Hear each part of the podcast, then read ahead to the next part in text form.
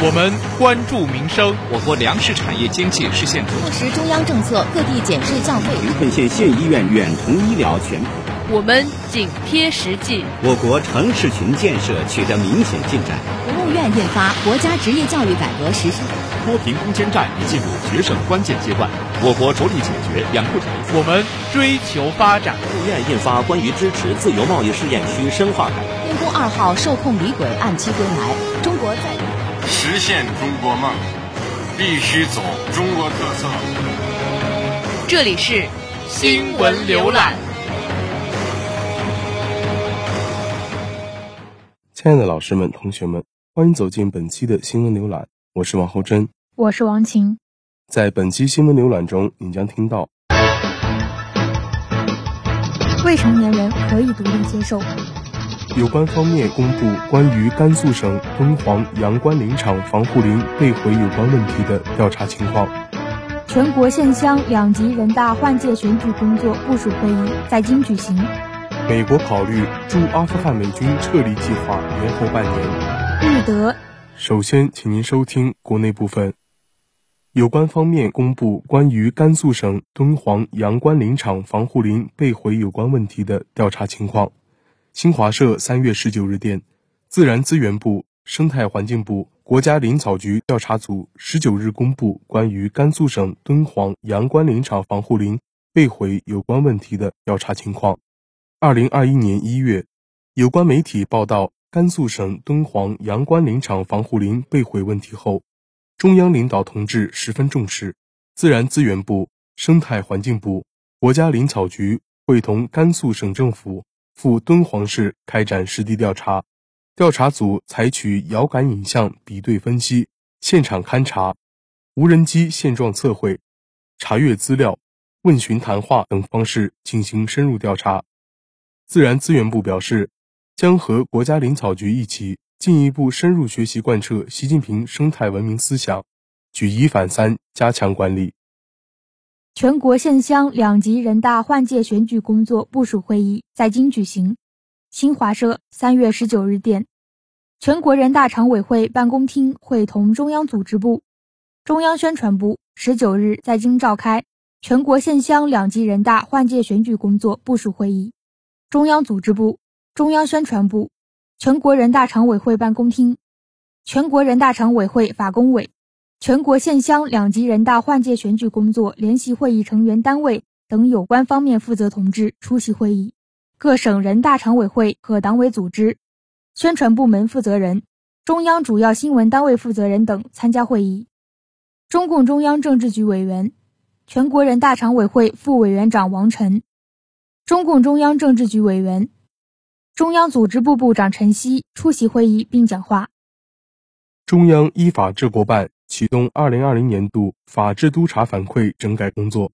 新华社三月十七日电，记者十七日从中央依法治国办获悉，中央依法治国办于近日启动二零二零年党政主要负责人履行推进法治建设第一责任人职责及法治政府建设实地督查反馈整改工作。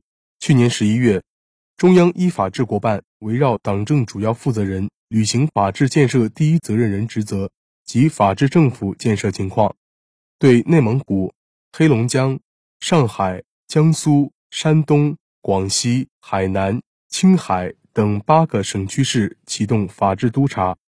中央依法治国办要求，被督查的地方要把督查整改落实的成效和推进地方法治建设能力水平提升，扎实做好“六稳”工作。全面落实六保任务，提供坚实的法治保障。北京金融法院正式成立，当天上午即受理第一案。新华社三月十八日电，三月十八日上午，北京高院召开新闻发布会，向社会通报北京金融法院正式成立。二零二零年十二月三十日，中央深改委第十七次会议审议通过关于设立北京金融法院的方案。新设的北京金融法院专门管辖北京市应由中级人民法院管辖的金融民商事案件和涉金融行政案件。当天上午，某资产管理有限公司诉被告某银行股份有限公司、被告某会计师事务所、被告某联合资产评估有限公司、被告某律师事务所证券虚假陈述责任纠纷通过网上途径成功立案，成为北京金融法院受理的第一案。上海法院宣判十九人团伙走私白糖案，核心成员偷逃税均逾两亿元。新华社三月十九日电，上海市第三中级人民法院十九日公开宣判被告人郑某国、周某琴、王某福等十八人走私普通货物，被告人张某走私普通货物开设赌场案，十九名被告人分别被判处有期徒刑十五年至三年不等。并处罚金人民币三千一百万元至三十万元不等，对四名犯罪团伙核心人员并处剥夺政治权利四年至三年不等。经海关稽核，被告人郑某国、周某琴、王某福等团伙核心成员参与偷逃应缴税额均逾两亿元。该走私犯罪团伙在短短三个月时间内走私次数多达四十余次。严重违反了海关监管秩序，导致国家税款巨额损失。最高法、最高检研究修改洗钱罪等司法解释。新华社三月十九日电，记者十九日从最高人民检察院获悉，为贯彻刑法修正案十一新增自洗钱行为构成洗钱罪的规定，最高检正在会同最高法。研究修改洗钱罪司法解释和掩饰、隐瞒犯罪所得、犯罪所得收益罪司法解释，对长期存在的法律适用难点和争议点予以明确，对不适应执法司法实际情况的部分规定进行调整。近年来，检察机关不断加大洗钱犯罪惩治力度。二零二零年，全国检察机关共批准逮捕洗钱犯罪二百二十一人。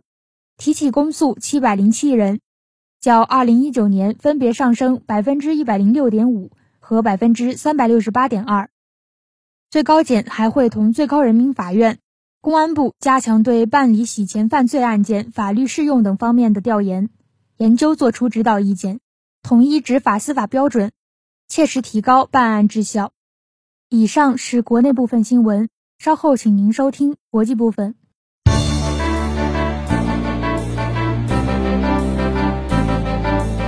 闻说国内大事，呈现神州风采，见证世界风云，展示环球万象，关注民生，反映社情，坚守主义，满足需求。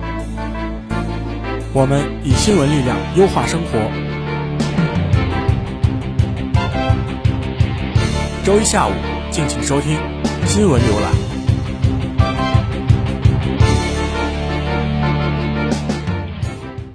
以下是国际部分。美国考虑驻阿富汗美军撤离计划延后半年。新华社三月十九日电，美国国防部一名官员披露，总统约瑟夫·拜登正在考虑把驻阿富汗美军全部撤离的期限延后六个月，但还没有做出最后决定。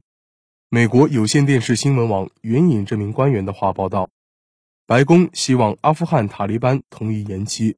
拜登本周接受美国广播公司新闻部采访时表露，目前对驻阿富汗美军撤离计划的想法。他说：“全部撤离不会花太久时间，五月一日前全撤有可能，但有难度。照这项协议，去年七月中旬，驻阿富汗美军从约一点三万人减至八千六百人，剩余美国及其他外国部队将于今年五月前撤出。”日德拟签情报协定，加强防务合作。新华社三月十九日电，日本消息人士披露，日本和德国有望最快下周在东京签署军事情报保护协定，以期加强情报共享、武器装备采购等防务合作。日本时报十八日援引消息人士的话报道，这一协定旨在共享军事机密并防止泄露。这将为日本向德国出口所谓防御性武器装备消除一大障碍。按照德国国防部长的说法，该协定对这两个技术大国进行真正有价值的合作至关重要。德国总理安格拉·默克尔二零一九年二月访问日本时，就签署军事情报保护协定基本达成一致。疫情趋紧，法国多地第三次封城。新华社三月十九日电，法国总理让·卡斯泰十八日表示，法国正遭受第三波新冠疫情。自十九日午夜起，在十六个省实行至少一个月的封闭措施。相比以往两轮全国范围封城，这次的限制措施相对宽松。法国十八日新增确诊病例近三点五万例。现阶段，巴黎地区重症监护病房病床使用率高于第二波疫情期间的峰值。为控制新冠疫情，法国于二零二零年三月中旬首次实施全国封城。自五月中旬起分阶段解封，从十月底起再度全国封城，十一月底起分三个阶段解除封禁措施。欧洲药品管理局十八日发布的调查结果显示，阿斯利康疫苗不会增加接种者整体的血栓风险，没有证据显示已有血栓病例与特定批次或特定工厂生产的该疫苗有关。中东新冠疫情依然严峻。多国加大疫苗接种力度。新华社三月十八日电，中东地区新冠疫情形势依然严峻，多国加大疫苗接种力度，以遏制疫情持续蔓延。巴勒斯坦卫生部十八日报告新增确诊病例两千三百一十一例，累计确诊二十四万五千七百九十例，已连续五天单日新增确诊病例超两千例，新增死亡十八例，累计死亡两千六百零八例。累计治愈二十一万九千四百二十七例。目前，约旦河西岸地区医疗资源告急，一些病人无法入院治疗。中东地区多国加大了新冠疫苗接种力度。土耳其超过八百万人接种了第一剂疫苗，超过四百七十万人接种了第二剂疫苗。以色列逾五百一十六万人接种了疫苗，约占全国总人口的百分之五十五点五。居家办公增多。英航考虑出售总部大楼。新华社三月十九日电，英国航空公司正在考虑卖掉位于首都伦敦的总部大楼，原因是新冠疫情期间雇员居家办公，让这家英国最大航空运营商意识到可能不再需要那么多办公室。路透社十九日报道，英航打算卖掉总部大楼。这家空运企业在一份声明中写道。我们重构了我们的业务，以摆脱这场危机。我们在考虑是否仍有必要保留这么大一座总部大楼。英航说，未来将采取居家与到岗相结合的弹性办公机制。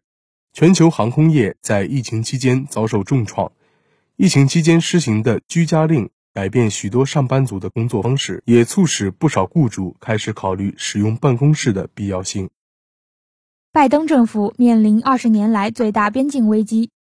新华社三月十九日电，据路透社三月十六日报道，美国国土安全部长当地时间十六日在一份声明中说，美国西南部边境非法移民数量达到二十年来最高水平。他表示，大部分试图进入美国的单身非法移民被遣返，但是儿童没有被遣返，其中一些儿童只有六岁。每天都有数百名不满十八岁的未成年人试图越境进入美国。报道称，美墨边境非法移民主要来自墨西哥及中美洲国家萨尔瓦多、危地马拉和洪都拉斯。仅仅在美墨边境，美国边境警察二月份就遣返了逾十万名试图越境的非法移民。每秒三百四十米，这是声音的速度。每天二十四小时，这是新闻的速度。朗观天下，多维观察，聚焦热点，紧跟时代。我们以最本质的传播方式，传达最本质的时讯要闻。新闻浏览，连接你与世界的新闻引擎。以下是一组简讯。新华社三月十九日电，北京、新疆等十三省区市将现扬尘或浮沙。新华社三月十九日电，深圳航空一客机因左发动机出现故障返航。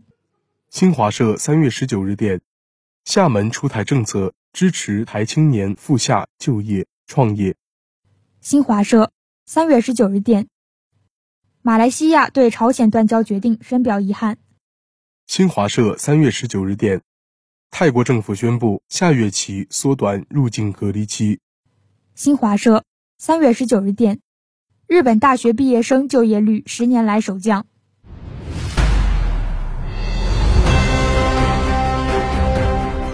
关注最权威的党政要闻，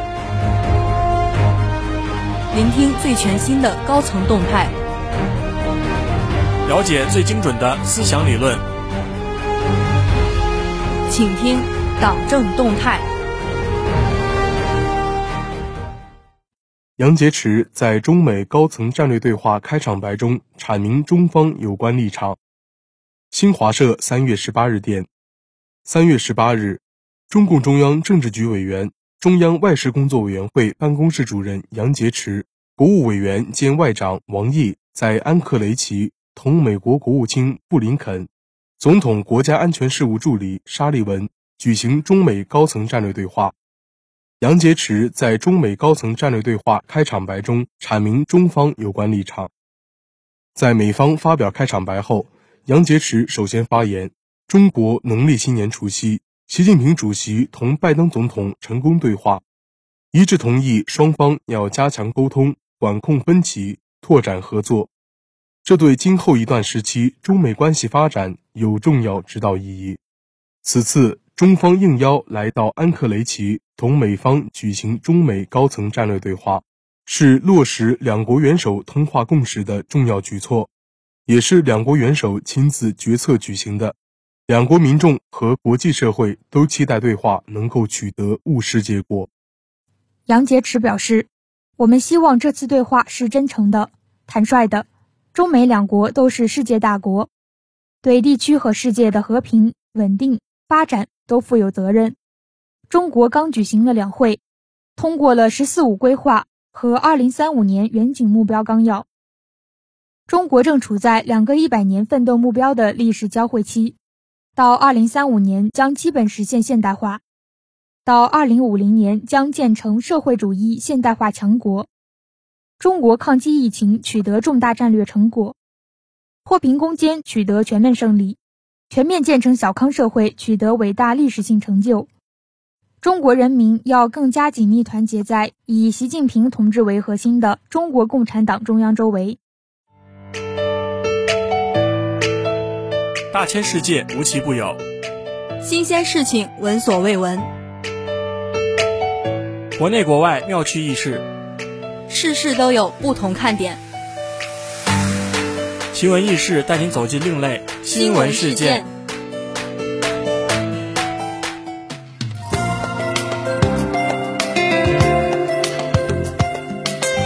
八十岁大爷保姆当老伴儿。八十岁大爷的妻子已经过世了三十年，这么多年，连自己的孙子孙女都已经长大成人，生儿育女。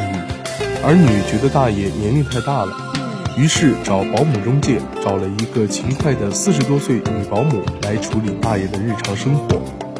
可是没想到，这不是找了个保姆，而是找了个祖宗。听邻居说，八十多岁的大爷天天提着个菜篮子去菜市场买菜。儿女不禁起了疑心，到大爷家一看，差点气晕。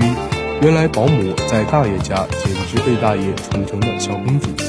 保姆在家啥都不干，整天看看电视、打打牌，指挥八十多岁的大爷给他洗衣服、做饭、打扫卫生。大爷居然也乐在其中，不仅每天像条忠犬一样听保姆的话，除了工资，还给保姆各种零花钱。算下来，前前后后已经给了二十多万。再晚来一点，大爷甚至想将房子过户给保姆。孩子压岁钱到底该谁来管？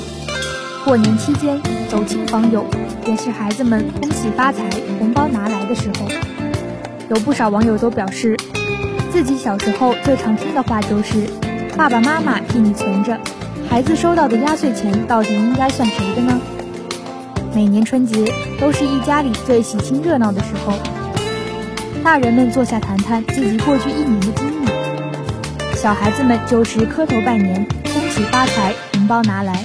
除了分享自己的童年春节经历，也有网友在讨论，孩子得到的压岁钱应该由谁保管呢？北京青少年法律援助与研究中心副主任表示，首先，压岁钱在法律上属于赠与行为，应当归受赠人所有。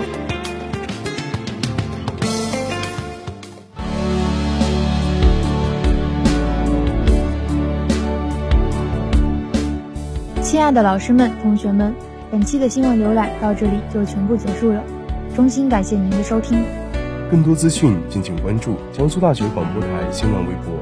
您也可以关注我们的微信公众账号 UJSGPT 以及官方 QQ 三二三三八八四幺六七，查询相关信息。或者下载蜻蜓 FM 同步在线收听我们的节目。您还可以下载网易云音乐，搜索江苏大学广播台进行收听。我们下期节目时间再会。再会。